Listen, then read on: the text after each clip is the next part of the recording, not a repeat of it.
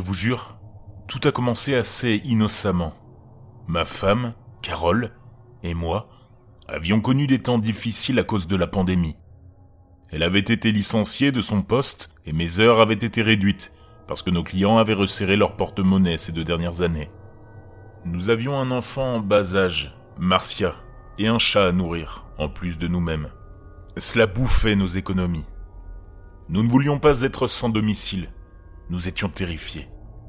Une nuit, alors que nous étions assis à la maison, elle avait, du moins je le pensais, parlé en plaisantant de créer un OnlyFans. Nous avons rigolé de l'idée, et finalement, son visage est devenu plus sérieux, et elle a commencé à parler de montants que l'on pourrait gagner. J'aimais Carole. Je lui faisais confiance. Et honnêtement, nous avions vraiment besoin d'argent. Nous avons parlé un peu plus longuement de cette option, de nos limites. Nous avons convenu que ce ne serait pas quelque chose de totalement obscène ou d'érotique. Et elle a suggéré l'idée de manger devant une caméra. Apparemment, c'est un truc à la mode. Peu importe, j'ai accepté. Ça semblait assez inoffensif. Enfin, ça a commencé de manière inoffensive. On a installé une caméra dans notre bureau secondaire, face au bureau. Un soir sur deux, elle commandait des plats à emporter et mangeait dedans, tout en filmant. Elle le postait partout en ligne. Les choses ont continué normalement comme ça pendant quelques mois. Elle commandait sa propre nourriture, se gavait dans une autre pièce pendant que nous mangions à la table à manger. Je dois admettre que l'argent coulait à flot. Assez bon pour dépasser ce qu'elle aurait gagné avec un travail normal. D'une fois tous les deux jours, Carole est passée au tournage à une fois par jour. Un jour au déjeuner, l'autre au dîner. Bien sûr, elle a pris un peu de poids, mais diantre, je ne suis pas un exemple en la matière. Au fil des semaines, elle a passé de plus en plus de temps à filmer ses vidéos de repas. On a remboursé le solde de notre prêt automobile, nous avons versé une bonne partie de notre hypothèque, nous avons même pu créer un capital pour l'université de Marcia. Bref, notre compte d'épargne semblait plus sain que jamais. Sa santé, cependant, n'était pas très bonne. Elle commençait à s'essouffler plus vite que d'habitude. Elle a fini par ne plus venir lors de nos promenades en famille dans le parc. Ce n'était pas très grave. Nous y allions seulement quelques fois par semaine pour nous dégourdir les jambes. Au bout d'un moment, elle a dit qu'elle préférait rester à la maison pour l'instant. À ce moment-là, j'ai commencé à m'inquiéter un peu plus. Aucune somme d'argent ne vaut la peine de sacrifier sa santé, même si notre assurance couvrait tout ce qui pouvait arriver. Je me souviens lui en avoir parlé, lui avoir dit qu'elle devait peut-être ralentir son projet, voire l'arrêter complètement. Elle était furieuse contre moi.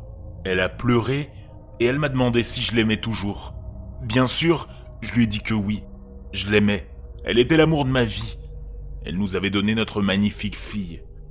J'ai cédé et je l'ai supplié d'être prudente. Quelques mois plus tard, alors que nous la voyions de moins en moins, elle a installé une télévision dans son bureau. Elle a acheté une chaise plus grande et plus confortable pour s'asseoir. Elle avait pris tellement de poids en six mois que je ne pensais pas que c'était possible, et je savais pertinemment que ce n'était pas sain. Elle avait du mal à se tenir debout sans assistance, et il semblait qu'elle ne pourrait presque pas passer la porte du bureau, même si elle essayait. J'ai confronté Carole une fois de plus à ce sujet, et je jure que je n'ai jamais vu ma femme devenir aussi furieuse. Elle avait le visage rouge et agitait la main dans toute la maison. Ne te mêle pas de mes affaires, bon sang. Cette maison entière et vous êtes payés par mon travail. Si tu ne me soutiens pas maintenant, je trouverai quelqu'un qui le fera. Notre fille avait jeté un coup d'œil et s'était mise à pleurer. C'était horrible de la voir comme ça. Je ne pouvais pas discuter avec elle, et elle nous sauvait financièrement à ce moment-là. J'ai commencé à lui apporter ses repas à sa demande. Elle prenait la nourriture et me regardait fixement jusqu'à ce que je quitte à nouveau la pièce.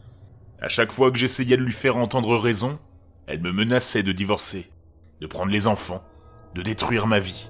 L'argent n'était plus un problème pour nous, et ce cauchemar particulier n'est pas un de ceux que je veux revivre.